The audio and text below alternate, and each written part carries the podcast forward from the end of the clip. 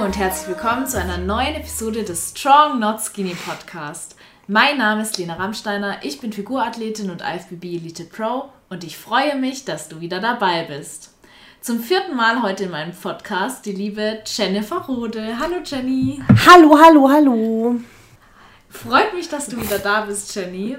Ähm, ich will dir heute auch mal ein bisschen Platz in meinem Podcast lassen, in dem Sinn, dass du heute ein bisschen was über dich erzählen kannst.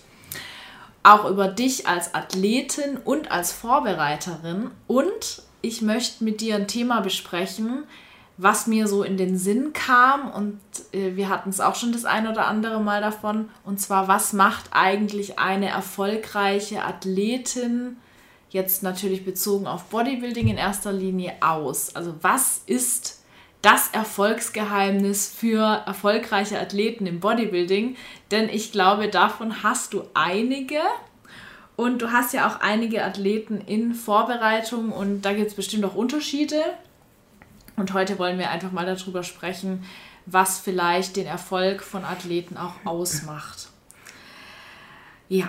Ich hoffe, da kommt heute eine Grütze raus, ne? An einem ja. Abend, wo ich total verballert bin hier. Ich denke nicht. Du hast immer was Schlaues zu sagen. Und äh. außerdem geht es ja heute um dich. Ich glaube, da kannst du gar nichts Falsches sagen. Aha. Jenny, ich würde mal sagen, stell dich doch einfach mal ganz kurz vor. Ja, ich bin Jenny. Ich bin junge, 36 Jahre alt, habe ein Fitnessstudio.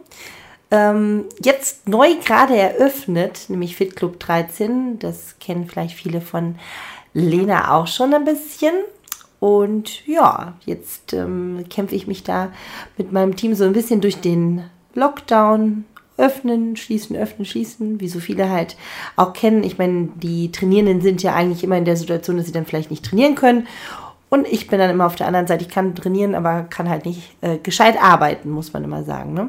Jo, das mache ich beruflich. Und ja, das ist jetzt mein drittes Studio.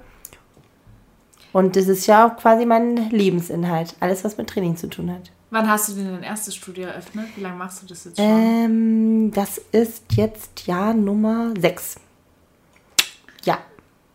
Ja, ist doch eine gute Anzahl von Studios dann schon, ne? Ja, Und du hast dich immer verbessert und immer vergrößert. Ja, man kriegt ja nichts geschenkt und das ist, glaube ich, so der Grund, warum ähm, man nicht immer gleich sofort das machen kann, was man möchte, weil man natürlich sich da auch irgendwie ja hocharbeiten muss. Ne? Also habe ich mit einem kleinen Studio angefangen, bin dann nochmal umgezogen in der Stadt und ja, dann habe ich mich dann nochmal vergrößert. Wann hat es bei dir eigentlich angefangen mit der Wettkampfvorbereitung? Also, dass du jetzt nicht nur reine Trainerin bist, sondern dass du Leute auch auf Bodybuilding-Wettkämpfe vorbereitest? Das hat schon relativ früh angefangen. Also Anfragen habe ich sehr früh bekommen. Ich glaube auch, als ich gestartet war, das erste Mal 2014, war das Thema Frauenbodybuilding noch lange nicht da, wo das heute ist. Ähm, und ich glaube, da bin ich auch relativ schnell international gestartet, quasi 2016 in meiner zweiten Figursaison. Und dann habe ich eigentlich schon jede Menge Anfragen bekommen und ähm, habe dann auch 2016 das erste Mal vorbereitet. Und dann ging das eigentlich immer schlagartig so weiter, muss man ehrlich sagen. Ich glaube auch, dass dieses Feld ähm, der deutschen Figurathletin damals noch so dünn gesät war, dass man da auch, ähm, ja, dass man da auch relativ schnell bekannt war, wie ich mhm. fand. Also ich hatte den Eindruck, dass die, ähm, dass mich da auch irgendwie jeder so aus der Szene dann da auch irgendwie direkt kannte, weil da nicht so viele Athleten da waren. Heute ja. sind ja viel, viel mehr Frauenathleten dabei. Vor allem, weil du ja damals auch dann recht erfolgreich warst, auch international. Magst du vielleicht mal so von deinen größten Erfolgen erzählen? Oh, Erfolg ist ja auch immer relativ. Ne? ich habe mir da auch nie, ehrlich gesagt, ein Ziel gesetzt oder mir irgendwas vorgenommen. Ne? Ich bin da ganz ehrlich. Ähm, ich habe Bodybuilding immer gemacht, weil ich ähm, den Sport liebe. Nicht, weil ich unbedingt viele Muskeln haben wollte, tatsächlich. Also es kam irgendwie so von ganz alleine. Und ähm, habe dann eigentlich, ja, keine Ahnung, 2014 bin ich in der Bikini-Klasse gestartet. Das ist irgendwie ja, in der Diät fast quasi ausgeradet. Also ich bin da irgendwie, habe gescheit gegessen, trainiert und auf einmal war ich äh, deutlich muskulöser, viel zu muskulös. Damals für die Bikini-Klasse viel zu viel. Ja, und dann ähm, war ich wirklich mal... Ähm, ein Jahr im Aufbau, wenn man, nicht ein ganzes Jahr, aber so ein halbes Jahr habe ich wirklich mal einen Aufbau betrieben, habe mich in der Zeit ja auch selbstständig gemacht. Mm, hatte dementsprechend ja auch viel zu tun und dann ähm, bin ich wirklich nur eine Saison komplett ähm, so gestartet und dann ist früher drauf direkt äh, international. Und was ich angeboten hatte, das war früher wirklich ein Highlight, war ähm, der Loaded Cup, der damals in Deutschland stattgefunden hat, in Bochum. Und das war dann mein in erster internationaler Wettkampf. Ich war, ich war da schlecht bewertet, ganz klare Sache. Ich war da ganz schlecht Weil zu muskulös. Ich finde, äh, ja, ich war, also mit der Form war ich absolut zufrieden. Ich durfte dann später, ich glaube, in der Muskel- und Fitness lesen, dass ich, dass meine Präsentation nicht so geil war. Und war da damals noch so, dass in Magazinen dann darüber berichtet Ja. Wird? Das war ja gar nicht so lange her, voll oldschool. Ja, da waren dann voll die Wettkampf, cool. Wettkampfberichte waren dann immer, auch von deutschen Meisterschaften, waren dann immer in der Flex und Muskel und Fitness. Wow. Immer Zeit, komplett zeitversetzt, das war mal witzig. Und da war so ein Bericht drin gestanden, da habe ich gedacht, die wollen mich doch veräppeln. Stand da drin, meine Präsentation war nicht so geil. Da muss man aber auch nochmal zu sagen, ne? Also Präsentation, meine Vorwahl damals auf dem Loaded Cup, alle, die dabei waren, äh, inklusive zum Beispiel so eine Franzi Lohberge, die auch dabei war. ach, ich bin so, eine viele, so viele, die da damals teilgenommen haben. Ähm, die war, glaube ich, einen Tag später dran. Ey, an dem Tag, wo ich dran war, ich hatte Vorwahl morgens um 11 und Finale war damals abends um 11. Wir lagen da hinten da, ich habe hm, Boah, heftig. War wirklich heftig. Naja, waren wir alle in einem Boot, ne? Ja. War für mich ganz gut, weil äh, ich war damals ein bisschen zu leer noch und konnte den ganzen Tag laden und trinken. Ich weiß gar nicht, wie Haferriegel. Ich habe als Nocco gesoffen, weil die waren damals umsonst. Die waren noch neu und es war ja ein dänischer, also ein dänischer Wettkampf mhm. aus Dänemark. Das war geil. Ich habe den ganzen Tag Nocco umsonst getrunken und Haferriegel gegessen. Das war für mich am Abend ganz gut fürs Finale. Aber das Finale war dann wirklich, weil man hatte es ja sehr eilig. Drehen, drehen, drehen runter. Dankeschön für die Figurklasse. Tschüss. Und äh, Bikini-Athletinnen haben ja immer ein iWalk, die Figurklasse international manchmal, manchmal nicht. Und da ganz sicher nicht, weil ich war ungefähr dann nur noch eine Minute auf der Bühne. Danke für die Präsentation. Da die, die Präsentation ja, das stand dann nachher da drin. Ich weiß gar nicht, ob die sich da Gedanken drüber gemacht haben, obwohl da stand drin, dass meine Form super war. Fand ich auch. also, aber es hat dann am Ende nicht geholfen. War auch mein erster internationaler Wettkampf. Joa, was habe ich danach? Habe ich noch einige gemacht, 2016. Auch eigentlich immer im Finale platziert. Das war eigentlich auch immer ganz gut, fand ich. Also war immer gut platziert. Eigentlich immer im Finale, aber ähm, für, das hat, hatte ich auch mir als, ehrlich gesagt, hatte ich gar kein Ziel. Ich, mir hat das einfach Spaß gemacht, ne? Mhm. Ich fand das geil. Ich habe auch nie gedacht, warum muss mir mal hier eine Pro-Card holen? Jetzt bin ich auch relativ spät äh, gestartet und war ja auch gar nicht mehr so jung und habe das auch nie als Ziel gehabt. Für mich war das ein Hobby und ich wusste, Geld verdienen muss man irgendwie anders. Damit verdient man ja kein Geld und schon gar nicht, wenn man 30 plus ist. Wäre ja eigentlich, äh, mhm. war nicht mein Ziel. Ja, und dann ja. hatte ich das parallel eigentlich schon immer gemacht mit dem, ja, ich hatte so viele ähm, Anfragen, was Athleten da anging. Das ging ja dann 2016 los und lief dann neben meinen Vorbereitungen eigentlich immer äh, nebenbei, weil ich bin ja durchweg bis 2018, von 2014 bis 2018 eigentlich immer beide Saisons gestartet. Ich weiß noch, als wir uns das letzte Mal äh, das erste Mal getroffen haben, 2018, da mhm. warst du auch auf Vorbereitung? Oder warst du kurz nach den Wettkämpfen? Ja, da war ich, äh, glaube ich, kurz nach den Wettkämpfen, ja. als wir uns kennengelernt haben. Und das war aber auch so, glaube ich, deine letzte Saison dann ja. bisher. Mhm. Und jetzt konzentrierst du dich ja auch stärker auf deine Tätigkeit. Klar, ich meine, ein neues Fitnessstudio eröffnet.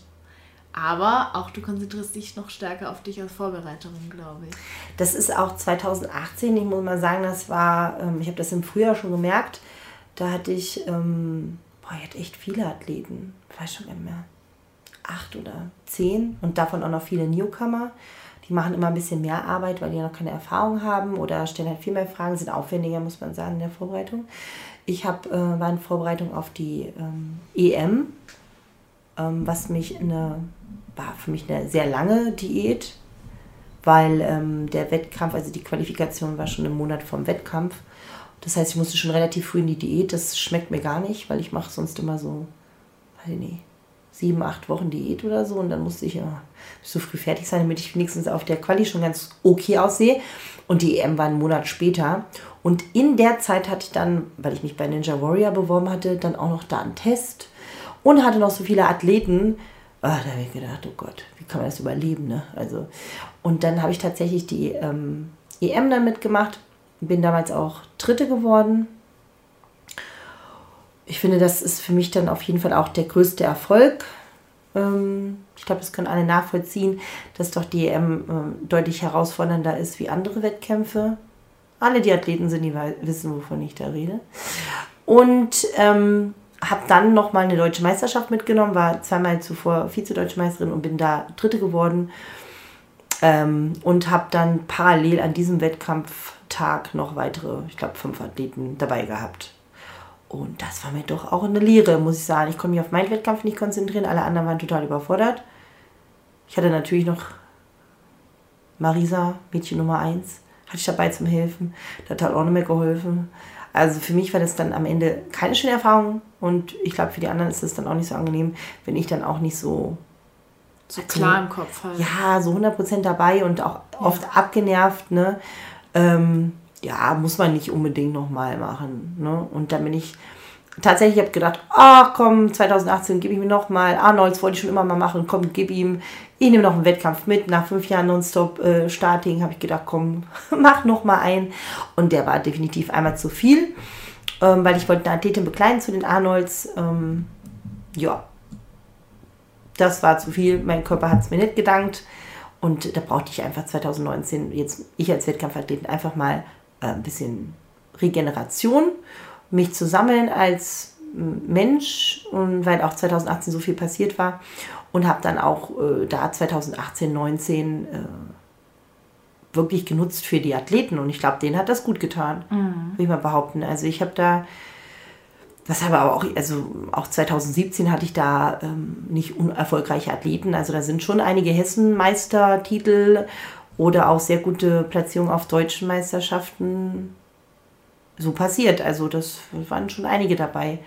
Ich kann es jetzt gar nicht mehr, ich kann es gar nicht mehr erzählen. Es sind eigentlich sehr viele, die auf deutschen Meisterschaften oder auch international eine gute Platzierung gemacht haben. Weil es natürlich auch wirklich ein Ritterschlag, Athleten von, von der Newcomer bis hin zu einem internationalen Wettkampf zu begleiten, den ganzen, also weißt du, es ist einfach, einen Athleten zu übernehmen, der schon ganz gut ist. Und dann machst du noch mal ein bisschen Schnicki-Schnacki und das passt schon. Aber einen Athleten, der Newcomer war und dem dann ähm, über mehrere Jahre oder Saisons zu begleiten, um äh, dran zu feiern, dass er noch besser wird, um eben diese, diesen Ritterschlag, ja, in deinem Fall mit einer Pro-Cut zu bekommen. Ich glaube aber ganz ehrlich, das ist ja auch das, was die erfolgreichste Zusammenarbeit nachher ausmacht, wenn mhm. man sich so lange kennenlernen kann. Es gibt ja auch wirklich viele Athleten, die vielleicht einerseits schon in manchen Fällen berechtigt, wenn man einfach vielleicht nochmal eine andere Meinung will, andere Dinge ausprobieren will, auch den Coach wechseln dann nach ein paar Jahren. Aber ich finde halt, mhm. die erfolgreichste Zusammenarbeit kann doch eigentlich mit jemandem entstehen, den du schon jahrelang kennst, beziehungsweise der dich auch jahrelang kennt. Ja, das ist so ein Thema, ähm, du hast da völlig recht. Also ähm, jetzt müssen da viele Sachen zusammenspielen. Also man muss sich ja auch miteinander verstehen. Also wenn man ja, das Verhältnis das zu Coach und Athlet ja kennt, dann ist das immer ein sehr auch vielleicht intimes, emotionales Verhältnis, weil man Emotionen teilt, einen Weg teilt, ähm, vielleicht auch Sehnsüchte ähm, verwirklicht und so weiter. Also das ist ähm, ja kein berufliches Verhältnis in dem Sinne. Man schmiert einen Menschen mit einer Farbe an, der ist komplett nackt. Man mhm. sieht Menschen weinen, schreien, wütend sein, mit jeder Emotion im Körper, in Verzweiflung, in Ohnmacht, in allem. Und ähm, wenn das nicht immer so auch persönlich manchmal vielleicht nicht zu 100% passt, dann macht man vielleicht auch eine Saison, die sogar erfolgreich ist. Aber vielleicht ist es dann einfach persönlich nicht immer die Person, mit der man sich dann auch in Zukunft vorstellt, eben sowas zu machen. Das ist auch voll okay, ne? Also nicht, nicht alle äh, sind ja Best Friends oder ne, es, ist, es gibt immer verschiedene Faktoren. Nicht Erfolg ist immer Garant für eben eine weitere Zusammenarbeit. Mhm. Also macht für dich eine erfolgreiche Zusammenarbeit neben der Platzierung auch so das Zwischenmenschliche aus? Könntest du das so unterschreiben? Mm, ja, ja, das. Mm, ich kann jetzt nicht sagen, dass bei manchen, ähm, wo man jetzt im Nachhinein sagt, vielleicht war das zwischenmenschlich nicht unbedingt Best Case, dass die unerfolgreich waren. Das kann man ja, gar nicht sagen. Aber für dich als Vorbereiterin, was denkst du, was, was erfüllt dich oder was ist für dich dann wirklich erfolgreich? Reicht es dir, wenn da eine gute Platzierung rauskommt? Oder siehst du auch irgendwo die ich, Entwicklung? Ich will die Entwicklung. Also das, das, was, boah, das catcht mich ja. Ich glaube, das weiß jeder ähm, bei mir, der im Team ist, dass ähm, ich Dinge ähm, weiterbringen will. Also ich will die Entwicklung sehen. Das ist für mich äh, das, was es ausmacht. Ne? Der reist, du hast ja ein Ziel, das hast du dann erreicht. So, was passiert jetzt? Was passiert dann? Also ich finde, das ist für mich jetzt nicht besonders befriedigend, wenn ein Athlet äh, einmal startet und dann nie wieder. Das ist nicht so schön. Weil du willst ja das, diese Geschichte fortführen. Ja. Wenn natürlich, oh, das ist ja vielleicht auch wieder viel zu viel, es gibt natürlich Athleten, wo du von vornherein weißt, okay, die werden sich wahrscheinlich niemals den Pro-Card holen. Manche sind so jung, da weißt du das nicht. Dann sind da welche schon ein bisschen älter, da weiß man das ja vielleicht schon. Aber du kannst ja trotzdem das aller, aller, allerbeste rausholen, dass die so geil aussehen wie noch nie in ihrem Leben. Zudem auch noch mit dem Paket recht erfolgreich.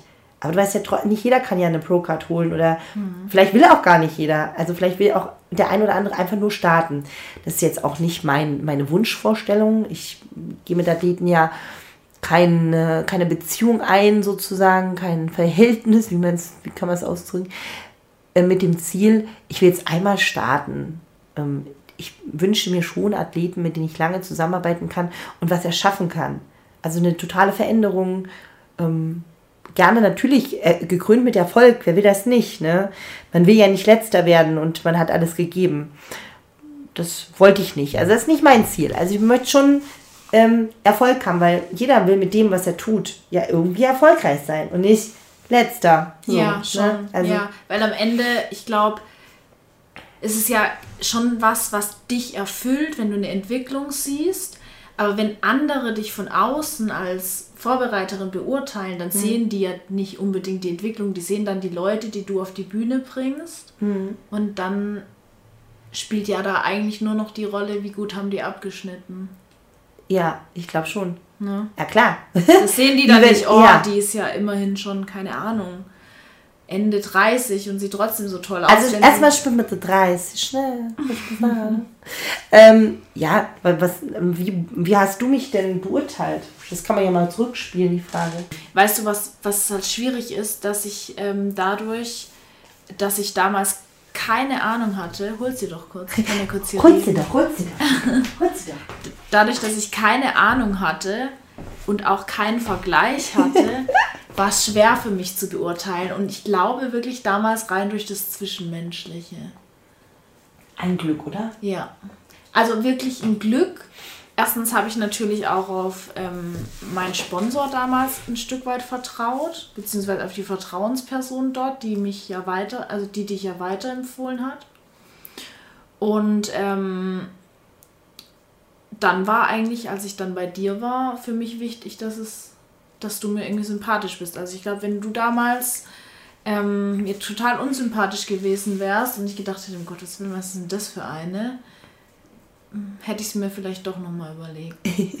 Weil es war ja dann tatsächlich so, mh, hm, ja, dass ich auch gar keine Alternative mhm. erstmal hatte. Und mhm. ich kann mir auch gut vorstellen, dass ich damals, wenn mh, hm, ich an die falsche Person geraten wäre, die mir trotzdem irgendwie sympathisch gewesen wäre, mhm. die vielleicht eine komische Art gehabt hätte zu arbeiten mhm. auch oder vielleicht doch nicht so eine Expertise gehabt hätte wie du, dass es das dann auch in die Hose hätte gehen können. Also heutzutage würde ich besser wissen, wie ich auf die beste Weise einen Coach auswähle. Mhm. Damals war es halt eher Glück, dass ich an dich geraten bin. Mhm. Das war ja. Ja, das ist ganz unterschiedlich. Blauäugig damals vielleicht. Aber halt dann gut, ist gut gegangen. Glückssache. Ist ja gut gegangen, ne? Genau. Aber ich weiß auch, die, ähm, also meine heutigen Athleten, die haben mich auch ganz unterschiedlich gefunden. Also, man müsste jetzt jeden Einzelnen mal fragen. Gibt es natürlich welche, die bei, also heutzutage, glaube ich, Tool ist Instagram die beobachten ja auch Athleten oder ich weiß gar nicht, wie manche auf dich kommen, dann kommen welche von dir auf mich genau, oder das, das stimmt, durch anderen Athleten oder die gucken halt, also das ist meistens wahrscheinlich so. Die beobachten jemanden, den sie cool finden ähm, oder als Vorbild sehen und dann gucken die, okay, wer steht denn dahinter? Und dann, ja, glaube ich, das so oftmals, ne? Also mittlerweile. Aber früher, boah, wie haben die mich gefunden? Mal Facebook, da poste ich ja meistens gar nichts. Äh, Facebook oder so.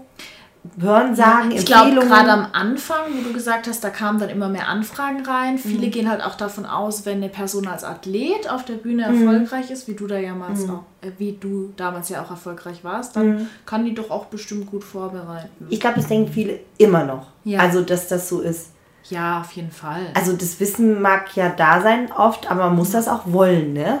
Ja, Und man muss eine Taktik haben. Und also ich muss dir ehrlich irgendwie. sagen, nur weil ich jetzt gut als Athletin auf der Bühne bin, würde ich mir jetzt nicht unbedingt anmaßen, dass ich eine gute Vorbereiterin wäre. Für, ich sage jetzt mal, Personen, natürlich weiß ich, wie eine Diät funktioniert und auch ich arbeite ja jetzt auch als ähm, Trainerin und ähm, ich ich merke auch, dass die Leute Erfolg damit haben, mit dem, was ich tue, aber ich war dreimal drei Saisons auf der Bühne. Woher soll ich jetzt wissen, wie eine Peak Week funktioniert, wie ein Körper reagiert auf sowas? Und vor allem, woher soll ich die Expertise haben, wie jemand auf der Bühne auszusehen hat? Sprich, welche Muskulatur vielleicht noch ausgearbeitet werden muss, wie genau das Posing optimiert werden kann, für verschiedene Klassen vor allem. Das würde ich mir niemals anmaßen, das jetzt nach drei Jahren ähm, Bodybuilding schon zu können. Also das steckt schon viel dahinter. Ich weiß auch nicht, das hat sich auch irgendwie manchmal so ergeben. Ich meine, ich bin heute als Vorbereitung, Vorbereiterin ungefähr eine Million Mal besser wie 2016. Trotzdem hat das da teilweise mal geklappt, aber der Anspruch ist auch noch höher. Ja. Also der Anspruch ist so hoch an einen Athleten. Umso Ne? mehr Leute das halt auch machen, und ich Ja. glaube, das ist in den letzten Jahren nochmal richtig Ja. geboomt, umso mehr Konkurrenz gibt es natürlich Das auch. Also, Know-how wächst ja auch und Mhm. so weiter. Ne? Und da, da liegt ja die Kunst von einem Vorbereiter. Es ist ja nicht nur so, dass man ähm, jemanden dafür eine, eine Bühne fertig macht, sondern man muss wirklich eine Klasse, man muss ein Auge haben, man muss eine Klasse erfüllen können. Das heißt, viele verstehen manche Klassen nicht und dann bereiten sie jemanden vor und das passt immer zu nett in die Klasse rein. Es gibt gewisse Kriterien für bestimmte Klassen und das ist mir halt oft begegnet. Ähm, viele Athleten haben halt da auch einen eigenen Kopf und sehen sich aber woanders, wo ich sie sehe. Das kann auch so ein Grund sein, wo das nicht passt mit der Zusammenarbeit. Du möchtest dann halt das auf die Bühne stellen, was gefragt ist teilweise, aber der Athlet möchte gerne was anderes präsentieren und das ist auch schwierig. Das muss ich halt für mich selber auch erkennen. Ne? Also ich wurde ja auch oft abgewertet aufgrund so starker Härte, Muskular Muskularität im Oberkörper, dann unten vielleicht zu wenig Härte, dies, das, links, rechts. Das muss ich auch für mich analysieren. Ich kann das für, für sich selbst, kann man das eh nicht so gut. Das müsste im besten Fall jemand Außenstehendes für einen erledigen, weil man es für sich selber ja nicht sieht. Weißt du, man muss ja eben, okay, die Klasse verlangt eine gewisse Härte, die andere wieder nicht. Da wird mehr Po verlangt, da wieder weniger. Das ist nicht so interessant. Also die Kriterien müssen halt erfüllt werden und das ist eine Kunst. Es geht ja um Bodybuilding, den Körper zu formen und so wie eben die Kriterien dieser Klasse sind. Und da ist auch spielt immer noch ein Trend mit, muss man sagen. Das ähm, hat sich mit den Jahren auch immer mal wieder anders entwickelt.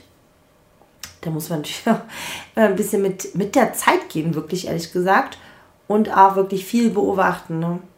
sich informieren. Du auch. meinst mit Trend jetzt beispielsweise, dass, äh, das hattest du mir ja damals auch gesagt, ähm, jetzt in den letzten Jahren war ja eher so vielleicht der Trend in der Figurklasse nicht zu muskulös, sondern eher vielleicht ähm, doch noch ein bisschen, ich sag mal, ich will jetzt nicht unmuskulös sagen, aber gerade national halt, dass es doch nicht mehr so gefragt war, dass man so extrem muskulös ist in der Figurklasse.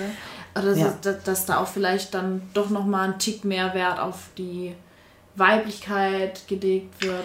Weil da Und gibt's dass so- es früher ja. auch Saisons gab, wo das ganz anders war, dass da wirklich die muskulösesten einfach Hier hervorgestochen muss man auch echt nochmal unterscheiden zwischen ähm, auch Junioren-Masters-Klassen. Ähm, da gibt es gewisse Kriterien, zum Beispiel, eine, wenn man nur einmal die Klasse Body Fitness Figurklasse nimmt, dann ist bei einer Junioren, ähm, ist ja so bis 23, da möchte man nicht so viel Härte sehen und auch nicht so eine ähm, Muskel, ja, man will nicht so eine Muskelhärte und auch nicht so eine massive Muskulatur haben. Das wurde in der Vergangenheit schon abgewertet. Da kann ich schon genau sagen, was sie irgendwie sehen wollen und was nicht, weil ich da ja auch schon deutsche Juniorenmeisterin hatte. Dann ist es aber so, wenn die gleiche Person auf einer deutschen Meisterschaft startet, da möchte man ja mehr Muskulatur und mehr Härte sehen. Ja. Auch nicht zu viel. Dann kommen wir wieder, dann ist es in Deutschland fast schon wieder Physikklasse, wenn man das so nimmt, wenn es zu viel Muskulatur wäre oder von einer gewissen Linie. Das kann auch wieder in Deutschland zu viel sein. Und dann gehen wir wieder international, da sind die Kriterien da auch wieder anders. Der Standard ist ja ein anderer. Die Qualität ist eine andere. Also je nachdem, wo man gerade ist und ne, also es ist so unterschiedlich. Aber es ist ja auch cool, weil du kannst dich ja dann auch weiterentwickeln, auch wenn du in der gleichen Klasse bleibst. Das finde ich halt super wichtig. Ja. Dass du nicht, wenn du dich weiterentwickeln willst, einen Klassenwechsel machen willst, sondern dass da auch ein gewisses Niveau ähm, ein Unterschied dann ist, ob du jetzt national oder international startest oder dann eben in der Profiliga. Genau wie bei dir. Ich habe immer gesagt, mm, wir müssen ein bisschen aufpassen mit der Muskulatur, wenn wir uns die Pro-Card holen. Wir dürfen noch nicht zu viel Muskeln haben, weil sonst stichst du im Gegensatz zu den anderen so hervor, dass man nicht mehr weiß, welche Kategorie ist denn das. Mhm. Ich wusste genau, wenn wir muskulöser werden, dann ist es halt Pro-Niveau. Aber damit du die anderen nicht so krass in den Schatten stellst, damit es nicht so absurd anders wirkt, musste man wirklich ein bisschen aufpassen und nicht zu viel Muskulatur aufbauen. Ich wusste das, weil die Kriterien waren so. Und das war wirklich so, auf der EM hat man das ja gesehen, dass du deutlich mehr Muskulatur als die zweite, Zweitplatzierte hattest hinter dir, die jetzt permanent weiter gewinnt und auch in der Vergangenheit gewonnen hat. Die hat eine ganz andere, also sieht ganz anders aus wie du. Und das war schon grenzwertig und wäre jetzt noch ein, zwei Kilo mehr gehabt, da wäre das so absurd gewesen, glaube ich. Das wäre so weit von ihr entfernt gewesen und sie war der Maßstab. Und es ist ja immer noch, dass ich gesagt hätte, oh, das passt halt gar nicht mehr. Ja. Und ähm, da die Bremse rein, ein bisschen vorsichtig sein, um dann wieder jetzt in kürzester Zeit schon wieder möglichst viel drauf zu packen, weil doch in der Pro League natürlich der Anspruch dort wieder mehr Muskulatur, trotzdem die Linie behalten und nochmal dran zu fallen, was uns nicht gefallen hat um dort eben ja, dem, dem Bild zu entsprechen. Das ist wirklich, das ist ja die Kunst. Man kann nicht einfach sagen, ja, ich trainiere halt einfach mehr. Ja, dann ja. wird das schon. Ja, guck mal, ja das siehst du mal, wie komplex eigentlich das ist. Du kannst Expertise haben in Training und Ernährung, du kannst verstehen, wie es funktioniert, wie der Körper funktioniert, aber dass du dann auch die Erfahrung und das Wissen mitbringst, was ist eigentlich gefragt und dass mhm. du das beobachtest, beobachtest. Ja, man muss dann aber auch ganz klar, man muss sich ja auch ein Ziel setzen. Ich glaube, das ist oft der Fehler, äh, manchmal die vielleicht Vorbereiter äh, nicht immer ganz konkret machen. Ähm, wirklich, man muss sich ja auch ein Ziel nehmen. So, jetzt haben wir bei dir gesagt, Schultern verbessern, Beinrückseite verbessern, Po verbessern. Und da muss ja auch der Trainingsplan dazu passen und man muss immer wieder Resümee ziehen, um zu gucken, hat sich das jetzt auch verbessert? Die Mittel, die wir jetzt einsetzen, die Trainingsmethode oder das Essen, was wir jetzt essen, ist das jetzt passend oder passt es nicht? Ähm, das ist auch manchmal ein Ausprobieren. Man kann ja nicht sagen, das ist bei dem immer so gewesen, deswegen mache ich das bei allen so. Mhm. Nee, jeder ist ja individuell, jeder hat auch andere Trainingsmöglichkeiten, jeder hat ein anderes Studio, jeder tickt anders, jeder hat eine andere Regeneration, einen anderen Job. Da so viele Faktoren, die da ähm, reinspielen. Man muss es individuell machen. Man hat keine Wahl. Wenn man für drei Personen den gleichen Trainingsplan macht, wird es nicht funktionieren. Nicht ein einziges Mal. Das wird nicht passen. Definitiv. Also du könntest schon mal einen Trainingsplan gleich machen, aber ist die Ernährung irgendwie anders oder die Reihenfolge anders oder mein Körper reagiert anders. Immer. Ja. Ne? Und Bro, jetzt siehst du das selbst bei dir. Ähm, selbst wenn du Athleten hast, also ich habe jetzt diese Saison ganz viele internationale Athleten, die, mit denen ich schon zum Beispiel zwei ganz gute Saisons gemacht habe. Ja, jetzt Saison Nummer drei und es ist wieder alles anders. Mhm. Ich kann einfach nie sagen, das haben wir jetzt immer so gemacht, das funktioniert. Bei dir ist dreimal genau anders gewesen. Es war nie gleich. Ja. Nicht mal die Peak Week war gleich. Ich setze oftmals ähnlich an und am Ende mache ich einfach alles anders. Oder ich lasse es so, aber meistens drehe ich in der Wettkampf, also in der Wettkampfwoche, in der Peak Week, drehe ich oft nochmal an Tagen, ändere noch was mit der Trinkmenge, mit dem Salz, mit dem Entladen, Laden doch nochmal. Vielleicht hätte es am Ende keinen Unterschied gemacht, hätte ich es so gelassen, aber es hat mir dann einfach ein besseres Gefühl gegeben. Natürlich könnte das theoretisch auch mal schief gehen. Ja, aber ist jetzt noch nicht passiert. Also, dass man sagt, oh mein Gott, ich sage einen Tag, das ist das Schlimmste, was passieren kann, dass jemand sagt, ich sage einen Tag vorher besser aus. Das ist noch nie passiert. Bei mir sahen wirklich alle am Bühnentag am besten aus, nur wirklich. Oder einen Tag danach, das ist dann auch. Das ist eine Illusion. Ja. Wenn man da mit der Kulze rumläuft und sonst vollgeladen ist, ist, ist okay. Aber auch das ist meistens nicht passiert. Also, nee. Aber das ist wirklich schwierig. Also, das ist wirklich eine Kunst und dann gibt es so viele Menschen, die dir Verantwortung abgeben und dir vertrauen und dieses Vertrauen willst du nicht missbrauchen, sag ich mal, oder willst dann auch nicht verkacken, ne? Du gibst dir ja auch Mühe und du bist aber auch nur ein Mensch und möchtest ja auch das Beste raus und nicht, dass einer sagt, die Ginny ist daran schuld, dass das und das. Ja, sorry, I'm auch nur ein Mensch, ne? Was soll ich machen? Es kann natürlich auch mal in die Hose gehen, aber es gibt immer Faktoren, die das beeinflussen. Auch wenn ich alles richtig mache, der Athlet alles richtig macht, ja, weiß man nicht. Ne? Manchmal. Wann macht denn aus deiner Sicht der Athlet alles richtig? Also du hast gerade gesagt, wenn dir jemand vertraut, also was ist dir lieber? Ist dir ein Athlet recht, der dir so zu 100% vertraut und dich machen lässt? Oder magst du Leute, die da vielleicht das Ganze auch mal kritisch hinterfragen und versuchen, ähm, dir da ja vielleicht da Einfluss drauf zu nehmen, was du tust? Also was, Wann macht für dich ein Athlet alles richtig? Das gibt's nicht, man kann es mir nicht recht machen, das ist furchtbar. Man kann mir das einfach nicht recht machen. Der meiste, grundsätzlich muss ich sagen, ähm, ich liebe das, wenn man mir einfach vertraut und lässt mich machen. Ähm, ich finde aber gut, wenn jemand seine Erfahrung ähm, mit mir teilt und auch sein Einfluss mit reingibt, weil mhm. jeder kennt ja seinen Körper selbst am besten. Und mal angenommen, jemand sagt zu mir, hm, Jenny, also irgendwie immer wenn ich hier Kohlenhydrate, ich habe das Gefühl, ich schwimme auf, überlege nochmal. Nicht, dass die das dann einfach anders machen, aber ich erwarte dann auch schon ein konkretes Feedback, dass mir, also es ist wichtig, Kommunikation. Wenn der Athlet mir sagt, ich schlafe schlecht, ich kann nicht auf Toilette, ich habe dies, ich habe das, das kann ich nicht umsetzen. Ich merke, mir tut es nicht gut, ich habe Kreislaufprobleme, diese. Alle Informationen sind wichtig dann kann ich auch nur ein guter Coach sein. Wenn mir jemand nichts erzählt, dann kann ich auch nichts ändern. Aber wenn ich alles weiß, dann kann ich auch ähm, der beste Coach sein, weil ich dann einfach darauf reagieren kann. Und ist ja auch manchmal, ist, sagt jemand, oh Jenny, bitte geht nicht das mit dem Fett runter. Das glaube ich, glaube, das kriege ich nicht hin. Ja, muss ich mir halt mal überlegen. Manchmal sage ich auch, ist mir egal. Mach halt. Aber ich gehe immer auf Wünsche und Äußerungen ein. Ich sage ja, keiner muss Hähnchen essen. Das ist ja Quatsch. Bei mir muss gar keiner Hähnchen essen. Die einen essen Fisch. Oh, Vegetarier ist mir jetzt nicht so lieb, aber.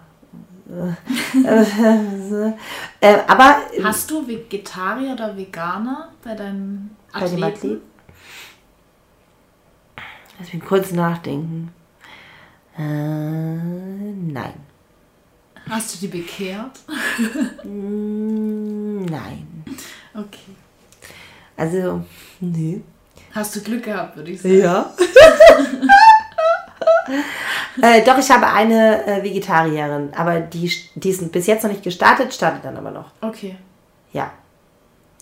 Gut, du isst ja selbst auch kein Fleisch, muss man dazu sagen, ne? Also so ganz abgeneigt bist du nicht gegen kein Hähnchen essen. ja, also ich würde das auch komplett tauschen. Kann auch empfehlen, dass Menschen einfach nur Fisch essen oder ja. so. Ich bin nicht so ein Fan von Veganen, also rein logisch gesehen als Bodybuilder. Ach, könnte mir auch sonst was erzählen. Ich war lang genug Vegetarier, um zu sagen, dass mein Körper mit ähm, tierischem Eiweiß einfach besser funktioniert. Bin ja nicht bescheuert. Das kann ich aus eigener Erfahrung sagen. Ich würde ja nicht irgendwie jemanden hinterm, also ich würde niemanden nach dem Mund reden. Also ich sage immer nur alles aus meiner eigenen Erfahrung. Also der Körper funktioniert mit tierischem Eiweiß einfach besser. Meiner. Vielleicht ein anderer nicht. Meiner.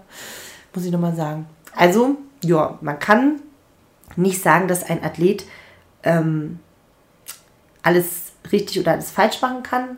Kommunikation ist, glaube ich, äh, so das Keyword.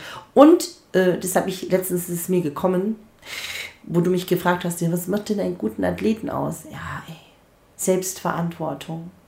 Der Coach ist ja an gar nichts schuld. Krieg selber den Arsch hoch. Wenn der Coach, ja, aber du hast nur gesagt, mach eine halbe Stunde Cardio. Ajo, lauf halt einfach mal zehn Minuten länger auf dem Laufband. Das sah also, das, das was, was mich manchmal auf die Schippe bringt. Aber ich habe, und dann steigen die wirklich nach exakt 30 Minuten und einer Sekunde vom Laufband.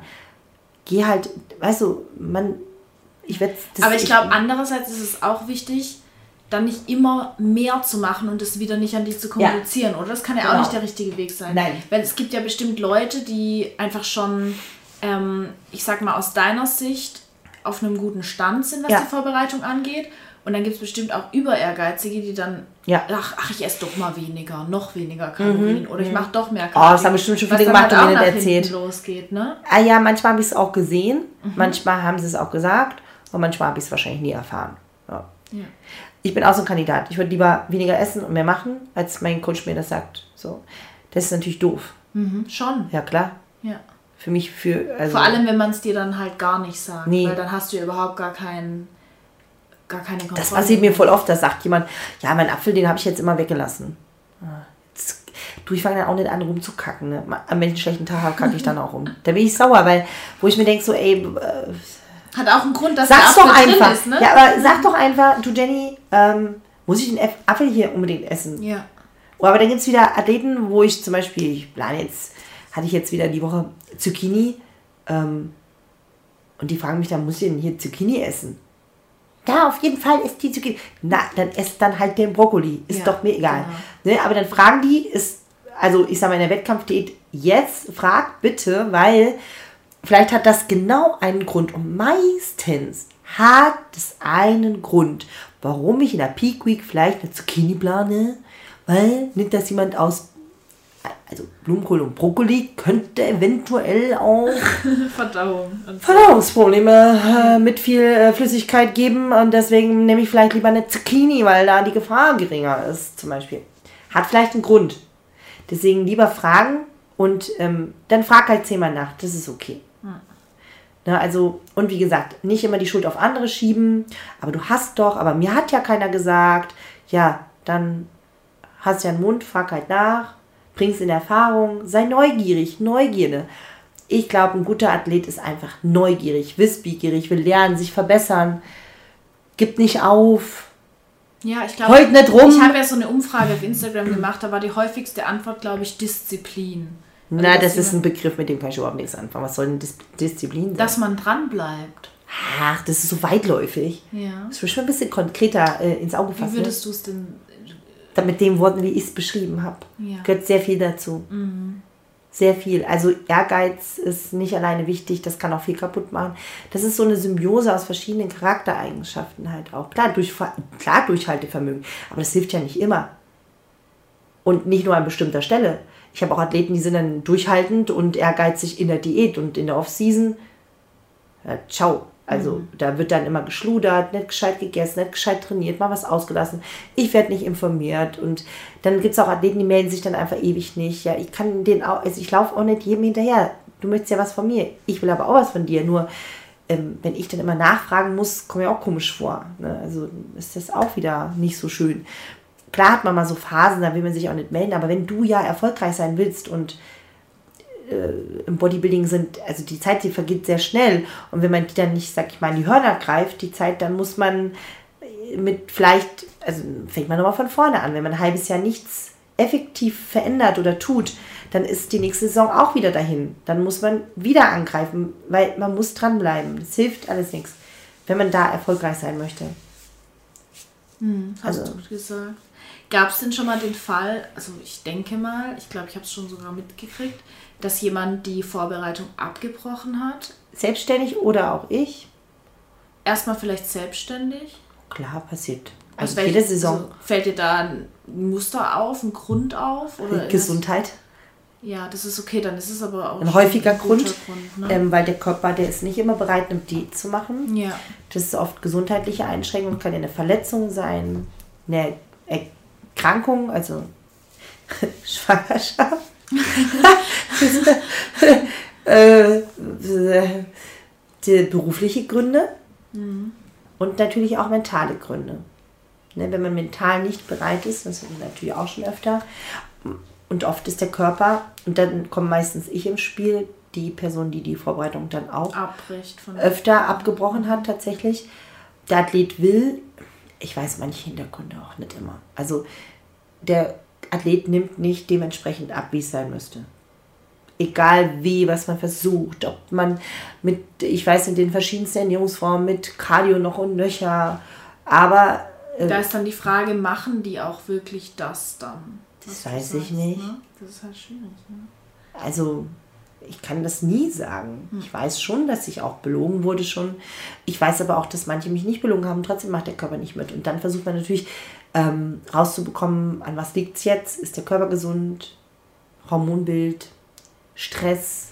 Es sind so viele Faktoren, die zusammenfließen. Oder vielleicht ist der Körper auch muskulär noch gar nicht so weit und man merkt ja in der ersten Diät, das ist meistens bei Newcomern übrigens der Fall, da merkt man dann in der Diät, ey, das passt doch nicht, die Form passt nicht.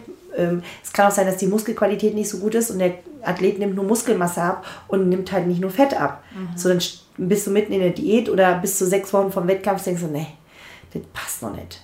Das ist, äh, du kannst ihn jetzt quälen, den Athleten. Ja, das ist bitter dann. Puh. Weiß ich nicht. Was wäre bitterer, auf der Bühne zu stehen und scheiße auszusehen? Ja, das ist bitter. Also ich will, also mhm. ähm, ich habe das auch schon gemacht. Mental muss man Dinge auch zum Ende bringen.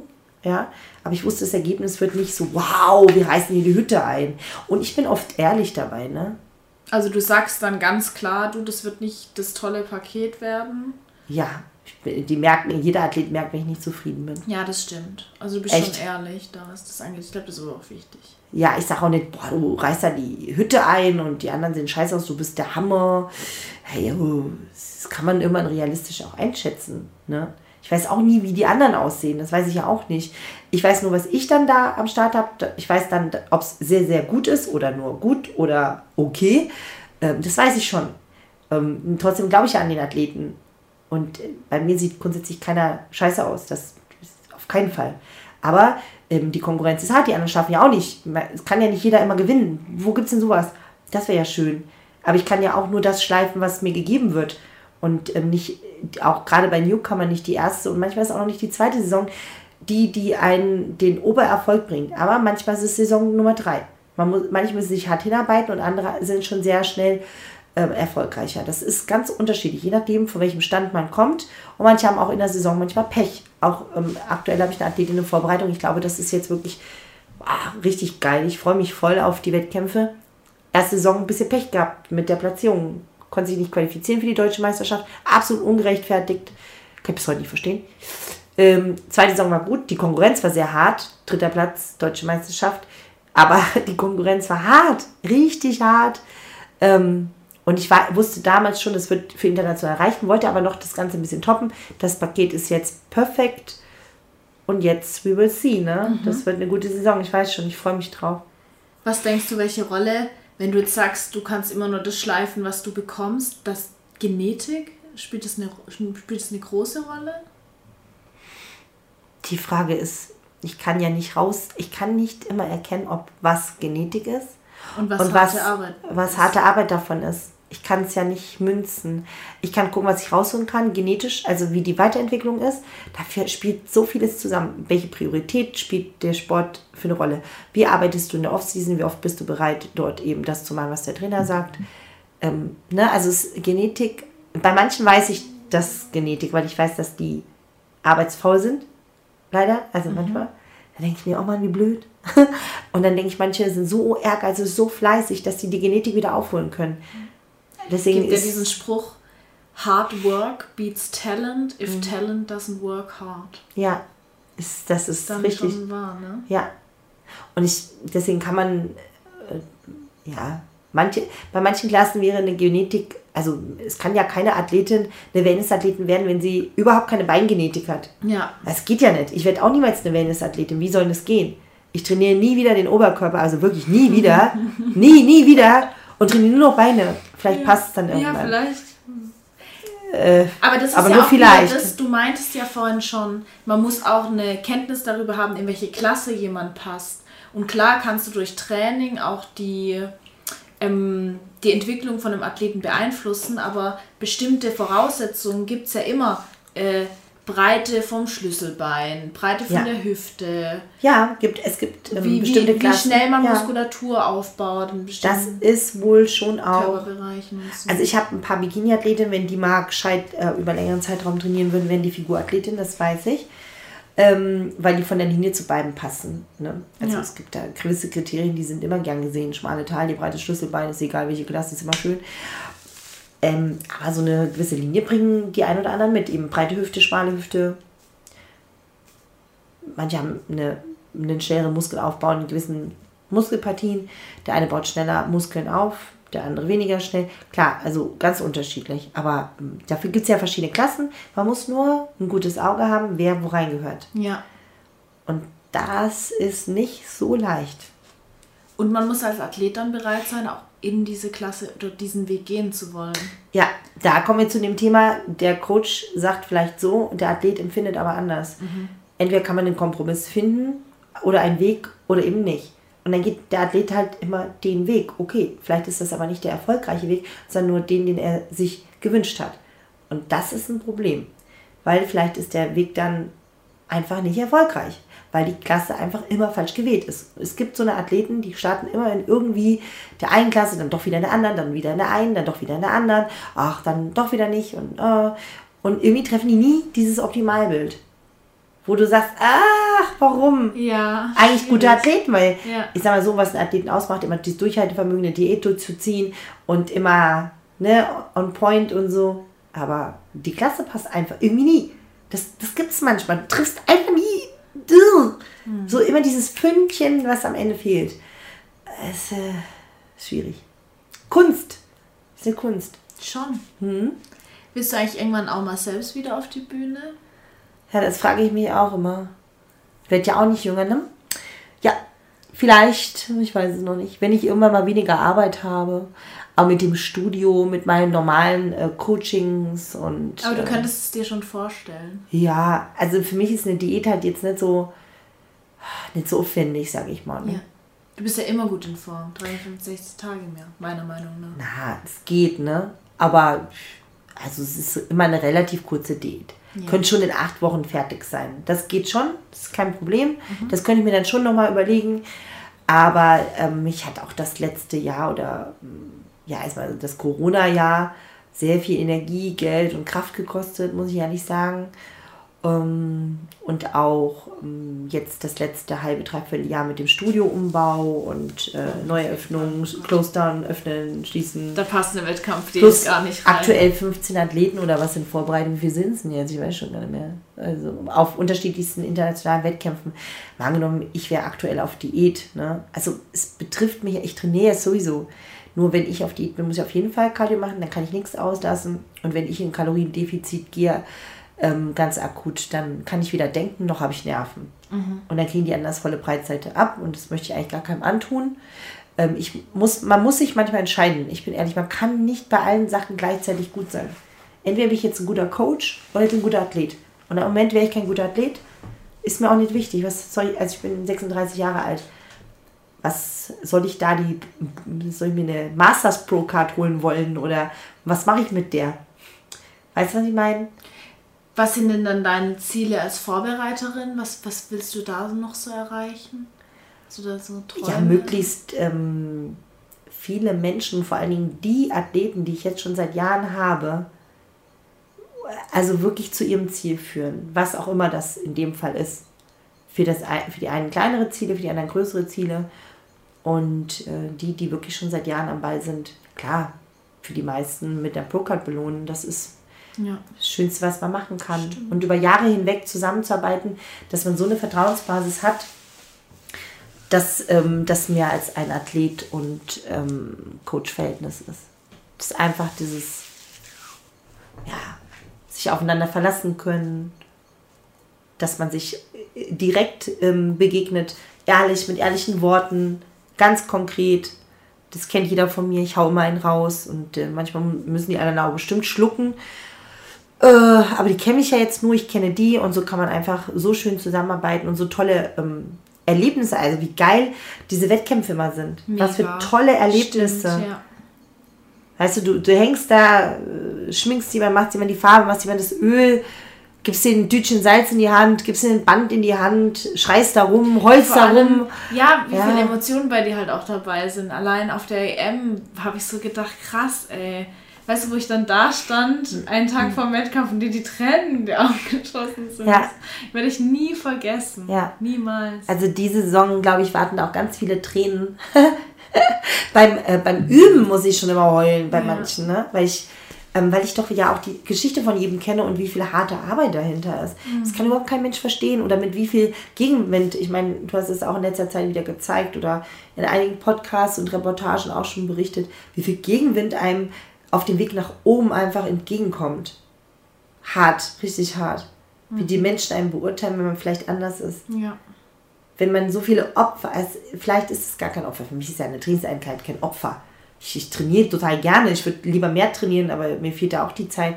Aber sag ich ganz ehrlich, ähm, ich bin ja kein Opfer. So kann man das gar nicht. Aber vielleicht sind es Entbehrungen oder Absonderungen von anderen, ne?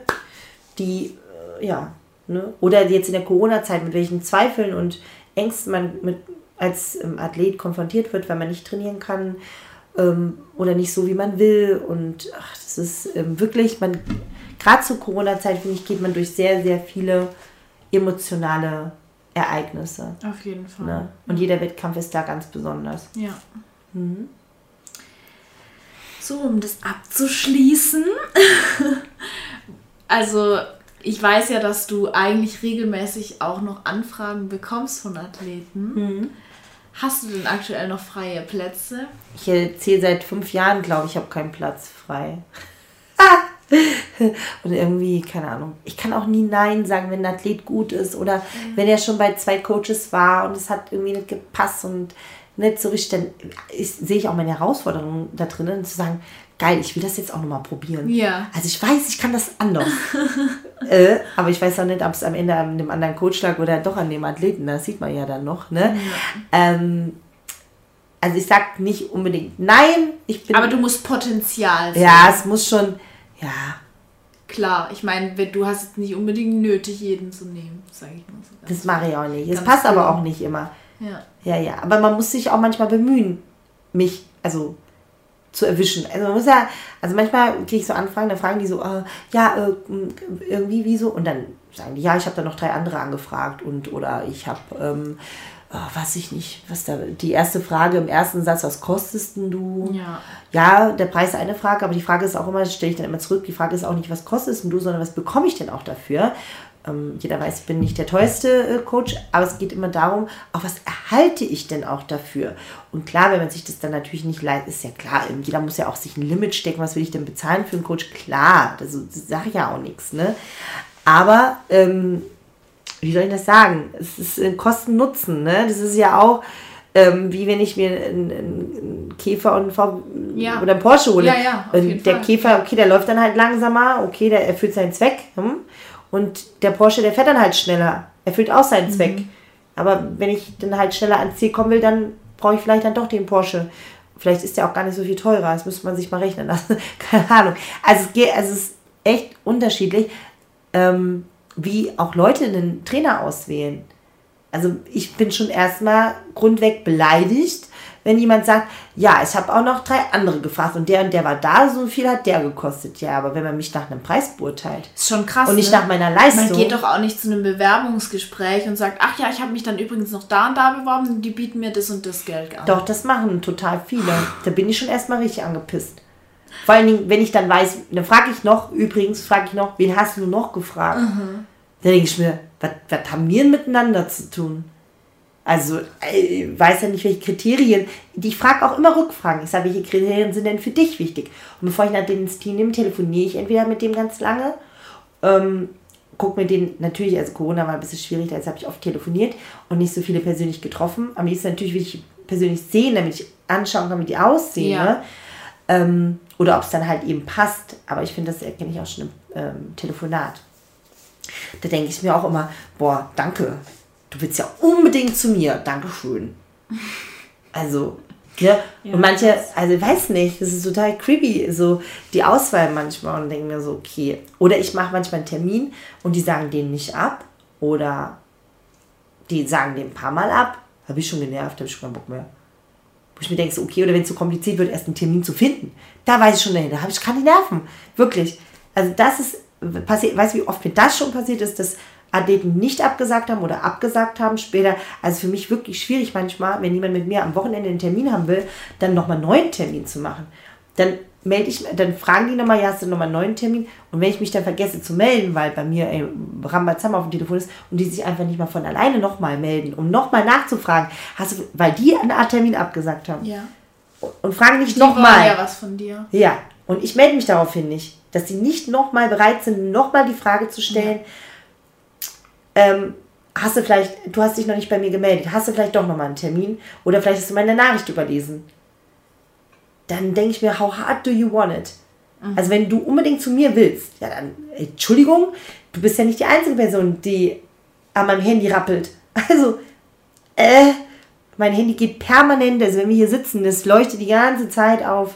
Ist Man hat klar. ja schon vibrieren gehört ab und zu. Ne? Also, wo ich mir denke, so, dann frag halt einfach nochmal nach. Willst du das denn hier wirklich? Und dann, dann manche, die mich mal angefragt haben, bis heute sind die nie auf der Bühne gewesen. Oder auch nie wieder, wenn die bei mir mal weg sind. Und ich denke so, warum? Was ist da los? Ja, ja. Nicht wirklich Vielleicht, halt, äh, ne? ja. Oder man sucht den Fehler immer woanders. Ja. Ist das so? Vielleicht. Eigenverantwortung, das ist das Thema. Ne? Abschließend meine Worte. Thema Eigenverantwortung. Vielleicht Ja. so unter anderem. Ja. Gutes Absch guter Abschluss. ähm, ich weiß gar nicht, ob wir es schon mal gesagt haben. Wo kann man dich denn, also wo kann man vielleicht auch, wenn man jetzt gar keine eine Wettkampfvorbereitung von dir will, aber vielleicht sich das Ganze auch mal angucken will, was du so machst und so. du bist ja auch auf Instagram recht aktiv. Geht so im Moment, ne? Ja, wenn man viel zu tun hat, ist normal. Aber du poste meistens das, ja auf Wettkämpfe Ja. auch manchmal die Leute dann. Ja, das kommt ja jetzt demnächst wieder. Es geht ja nächste Woche schon los. Wie heißt du denn auf Instagram? Wo findet man dich da? Jennifer unterstrich rote unterstrich Body Fitness. Das ist mein Instagram-Kanal. Oder ihr schaut einfach bei mir vorbei. Und äh, da gibt es, glaube ich, auch einige Bilder mit der Jenny. Da habe ich sie auch immer drauf verlinkt. Und in einigen Texten bist du verlinkt. Also eigentlich glaube ich, dass die meisten dich auch schon kennen, ehrlich gesagt. Die, die deinen Podcast hören, Ja. bestimmt. Ja. Wieder mal ein sehr, sehr cooles Gespräch. Und wir haben echt wieder mega lang gequatscht. Oh Gott, es wird schon dunkel hier. Ja, aber ähm, genau, wir müssen jetzt dann auch langsam nach Hause und ins Bett schon, ne? Du gehst bestimmt ins Bett und ich schlaf mal wieder nix. Ja, wahrscheinlich. Wahrscheinlich. Ja. Ja. Aber ähm, genau. Ich freue mich, dass es auf jeden Fall geklappt hat. Trotz viel beschäftigt sein. Wir haben das jetzt schon dreimal angesetzt und jetzt, wo Ja. du hier bist, da ging das dann auch Yes, wirklich. Das Ne? hat mich gefreut.